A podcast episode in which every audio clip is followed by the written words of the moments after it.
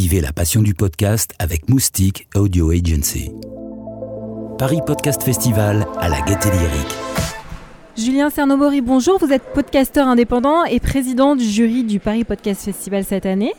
Euh, Julien, vous aviez gagné le prix du podcast documentaire l'année dernière. Ça vous fait quoi de, passer le flambeau J'entends par là d'avoir été choisi comme président du jury. Bah, c'est un grand honneur pour moi d'avoir été, euh, d'avoir été choisi.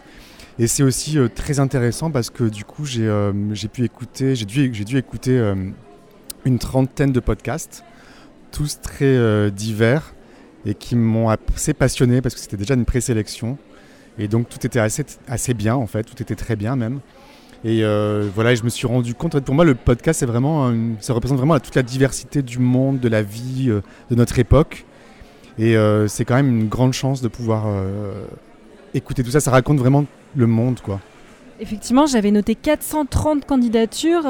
il y a 35 podcasts en compétition cette année dans cette catégorie.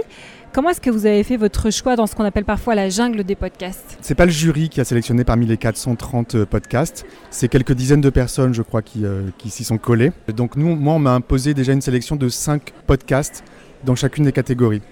Parmi les 30 euh, podcasts que vous avez écoutés, qu'est-ce qui vous a le plus étonné ou le plus ému peut-être? En fait, moi, je me rends compte que ce que j'aime écouter, les gens qui sont très différents de moi, et peut-être des histoires ou des sujets ne me concerne pas directement. Et euh, du coup, pour moi, le podcast, c'est vraiment un moyen de rapprocher des mondes qui, euh, dans la vraie, vraie vie, auraient du mal à se, à se rencontrer, en fait. Et c'est ça que j'ai plutôt apprécié.